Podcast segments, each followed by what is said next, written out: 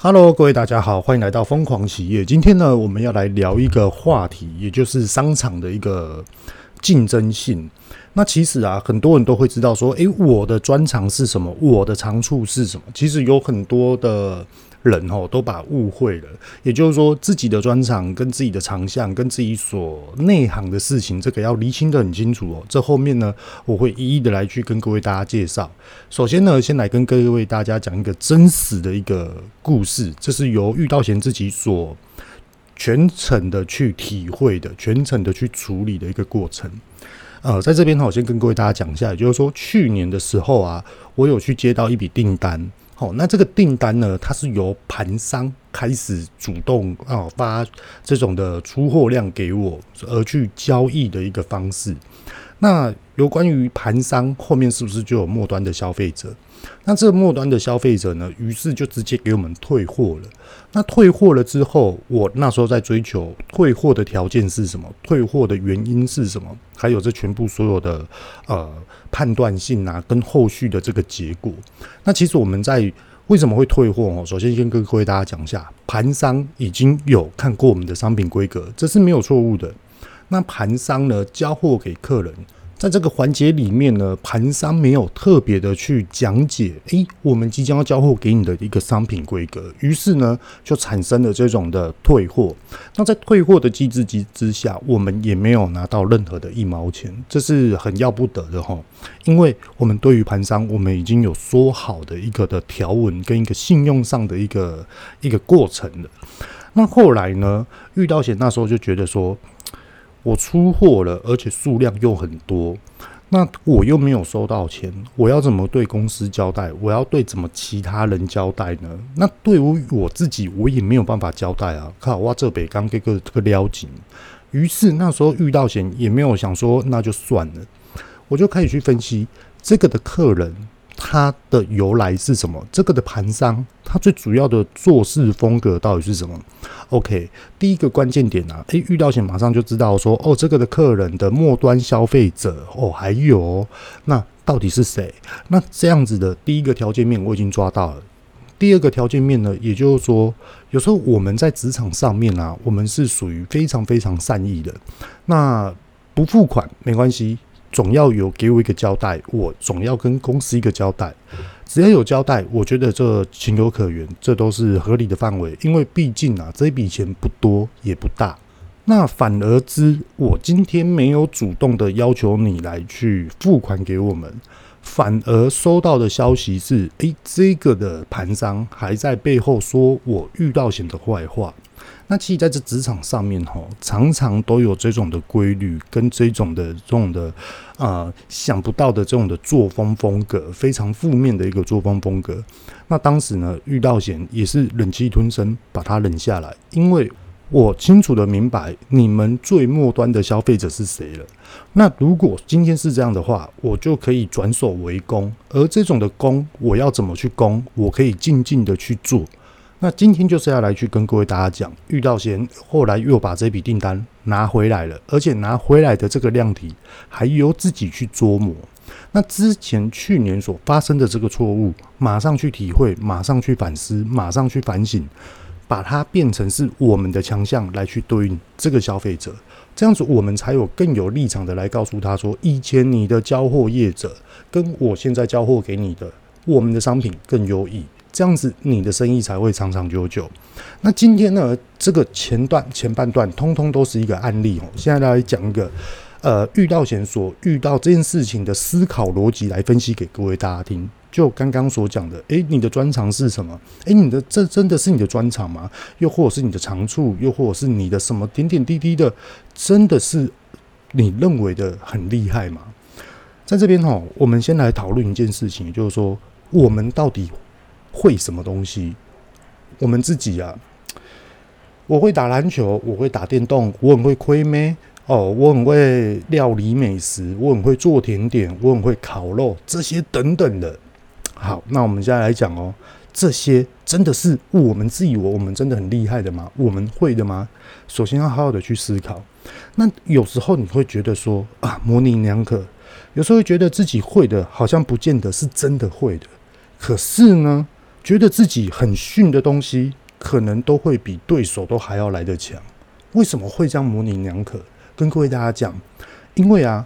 我们所学的东西，所听的东西，无论是学姐教你、学长教你，还是前辈教你、老一辈的人教你，都告诉你很多很多啊，战啊，商场如战场啊，什么转守为攻、转转攻为守啦，不要好胜心太强啊，我们一定要怎么样好好的拿捏好自己的分寸啊，这些等等都是对的。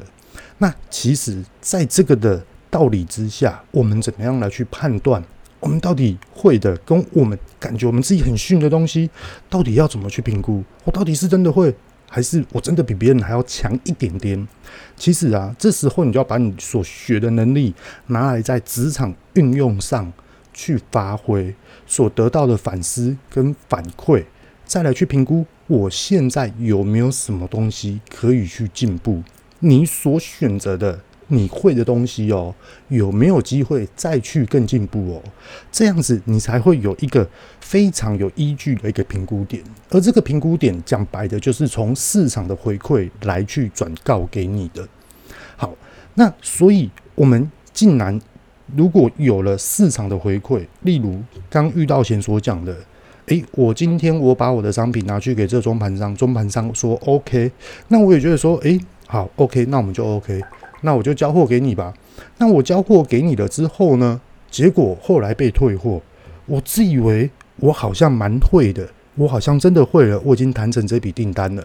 结果呢，这笔订单到了结束的结估点的时候，竟然被退货了。哇，那我真的很逊。所以全部通通都是由职场的运作来去分析，我到底哪里有缺点，我哪里需要去做改正，这样子你才会往好的地方去做一个进步。好，那再来呢，也就是说，我们真的要非常很诚实的厘清自己，我们自己的能力跟我们自己的长处、短处，还有你现在原本有的经验。或者是你现在原本有的经验，你未来将来的潜力在于哪里？讲到潜力，哈，很多人都会认为说，我现在都搞不定了，我还讲未来的潜力，其实这观念是错的。因为呢，遇到前从头开始，哈，再讲一遍，哈，通通都是由你自己的专长跟长处为出发点来去做导向。你竟然都已经没有办法认清楚、认清你自己的专长跟你的长处。这样子就不对啦。譬如说，我很会聊天，我很会泡老人茶。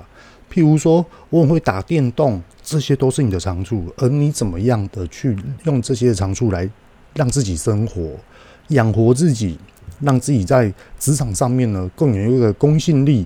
由这个公信力呢来代表出，诶，你就是一个很厉害的一个人。所以说，我们值得付款给你，由你来指导我们。所以，厘清自己的能力是真的，真的非常重要的哦。第一个哈，要特别讲的，也就是说，你要特别搞清楚自己在经验上的真实，还有实作的专长领域。你真的厉害的地方在于哪里呢？这个专长啊，并不是一定要你比别人强，又或者是你具有非常有特色的一个专长能力，不是这样子的。是由你在职场上面运作，你现在最厉害的是哪一个？既然你这个东西最厉害，那你最厉害的带给你怎么样的？譬如说做事程序，譬如说做这件事情的程啊、呃、熟练度你很强，又或者是你对这件事情的流程非常非常懂，对这件事情的细节非常非常懂，那这就是你的专长。那当然了，你的专长，你就是要把它。自己守住，就例如说，遇到前刚刚开头的时候有讲到，诶，我一开始认为这一笔订单它是成功的，后来退货了，退货了之后呢，诶，遇到前自己很不开心，诶，于是我要发挥我的专长了，还有我的观察性，还有我的敏锐度，与这个市场的这一条线来去做一个观望，来去做一个观察，哦，原来。退货的这个厂商是因为他不喜欢我们的商品哦，所以说他直接退，而他直接跟中盘商讲啊，中盘商他也不爽啊，我也不知道他为什么也不爽。好，好，既然不爽，我们冷静的来去处理这件事情，不要有任何冲突，这也是遇到险的一个专业。于是呢，遇到险要不要跟公司交代？要。遇到险要要不要为公司里面呃增加我们的订单量，来去营造出更好的营业额，这是一定要的，这是不变的因素。不变的因素之下，我就只能去找他的末端消费者。他的末端消费者，也就是遇到险的观察能力，哎，竟然已经找到了，那我要怎么去跟他们接上呢？这就是关键点。怎么样的接上，有很多很多种的做法，这个未来再谈，这个非常非常的冗长。那想要来去跟各位大家讲的，也就是说，遇到险认为这就是我的专业，这就是我的专长，我可以把失去的订单慢慢慢慢的拉回来。可是呢，各位大家听到这边，感觉好像很厉害哦，其实并不是这样子哦。跟各位大家讲很多很多的一些的小细节。我就把这些很多小细节举一个重点来去跟各位大家讲。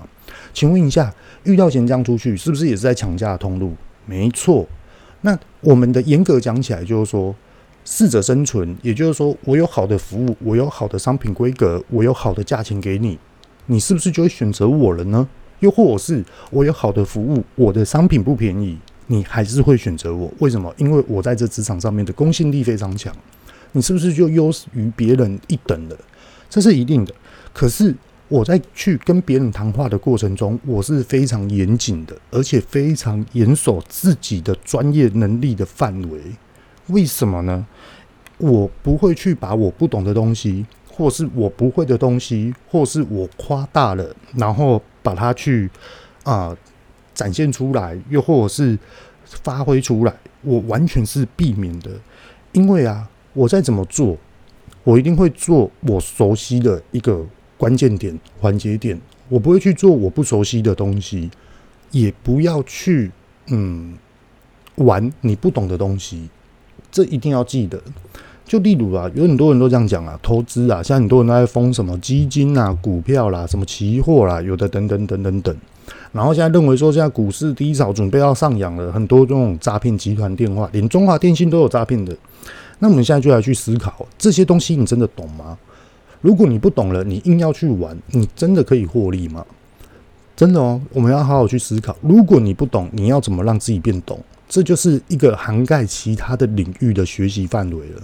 那当然啦，讲到这个地方，涵盖到别的领域范围之内，那你又要怎么样的快速吸收？这就是一种体会感，这就是一种自发的感觉，也可以说观察事态的一个。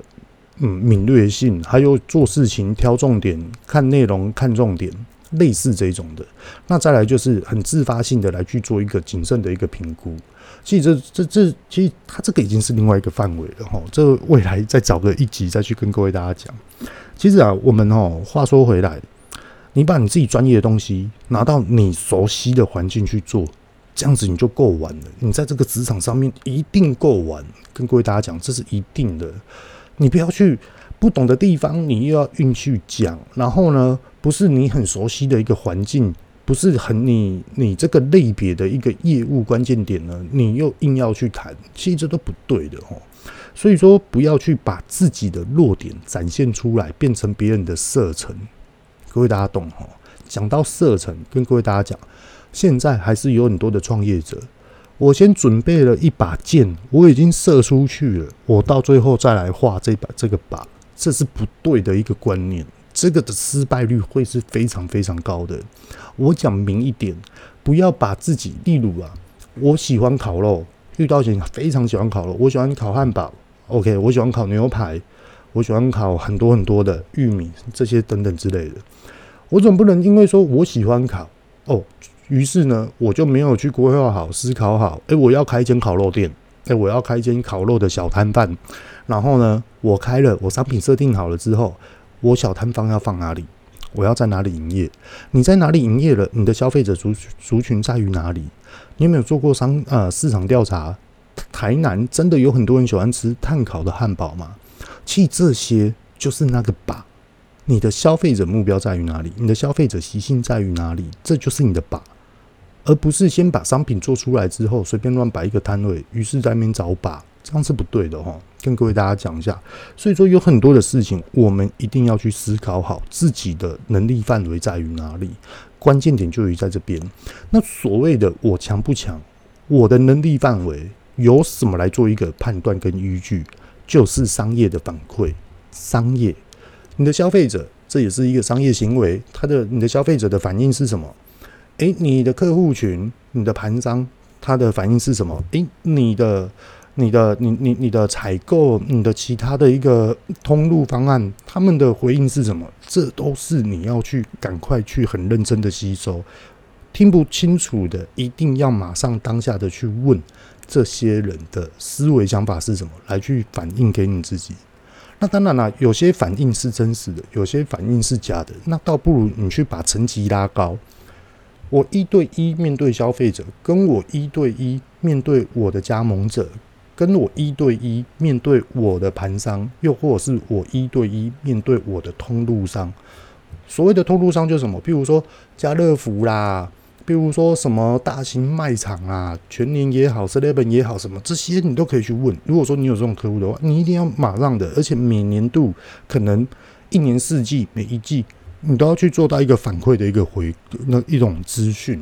所以呢，你是不是渐渐的就觉得说，诶，我的消费者已经不是只有面对一般的消费者了，所以说我得到的资讯量是更为一个公信力的。那你有这种公信力的一个反馈，你是不是就具有公信力的来去调整你自己的能力？还有公司怎么样的进步，是不是抓的目标就会越来越精准呢？其实讲的就是这个。那再来啊，其实很多人就会认为说，哇，我今天呢，呃，我只是一个厨师，我不会开店。我也不会算钱，怎么经营管理我都不会，哇，那怎么办？那这样子我是不是就只能当个厨师？我什么都不会。又或者是说，诶，我很有钱，我想要开一间点点店，诶，可是我不会做甜点，那怎么办呢？那是不是我就不能去踏入甜点店？其实有很多人啊，都会迷失在这个环境之下。也就是说，我的专业到底是什么？我的长项到底是什么？我的短处到底是什么？我今天我是厨师。诶，竟然我商业不会，那我就去学。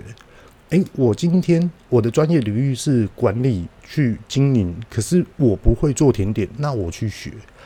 跟各位大家讲哦，学习也是有时间成本的，时间成本是非常非常贵的。所以呢，在这个的职场环境之下，很多人都会说异业结盟，我们共同合作，共同开发。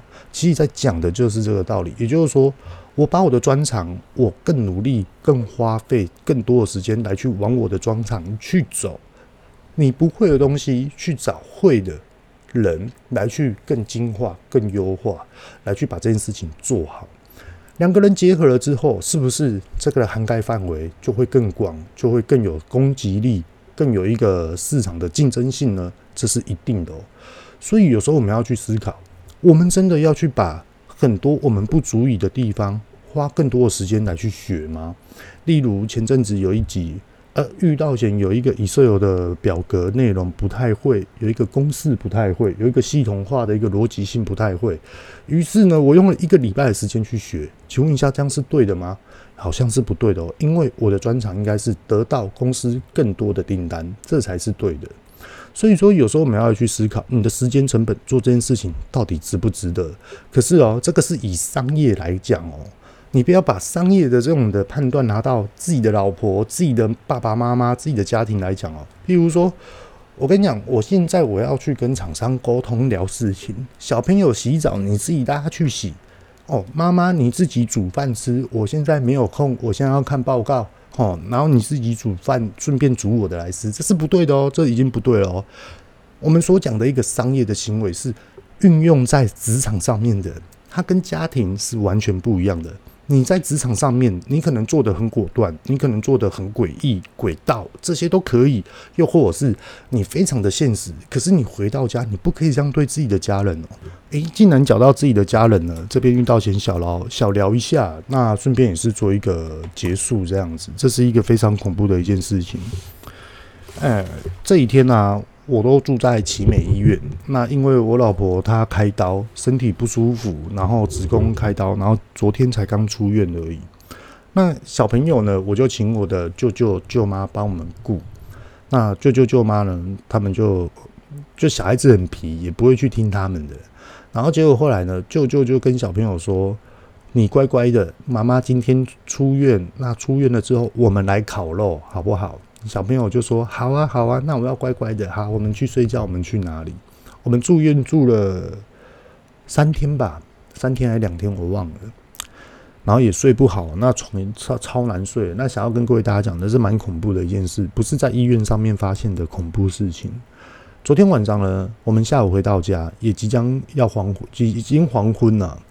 那我们这边哦比较乡下，结果呢，我们在烤肉，烤烤烤，隔壁啊的邻居就讲说：“哎，你看那边是不是有一个人？暗暗的哦，那条马路是车子常常在流动的。”隔壁的邻居说：“那块土地的马路上面是不是有一个人？而且那块土地是很少有人会在那边的。”于是呢，舅舅、舅妈啊、舅舅的朋友啦、我女儿啦、我老婆啦，全部所有人都到马路去看。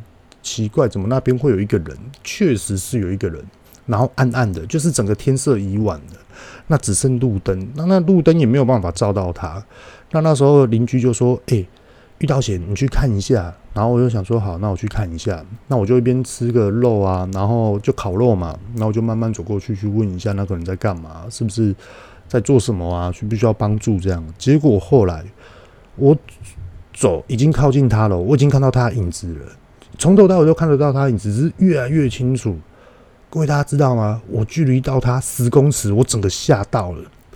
他转头过来看我，又忙转回去。他整个嘴巴都是血啊，整个都是血哦。然后他在吃树枝，然后还有吃地上的昆虫。我整个吓到，我整个停下来，然后我讲话都不敢讲哦。他就继续吃，他就继续蹲在地上，然后那边，而且他那个脸色怪怪的，就是很怪。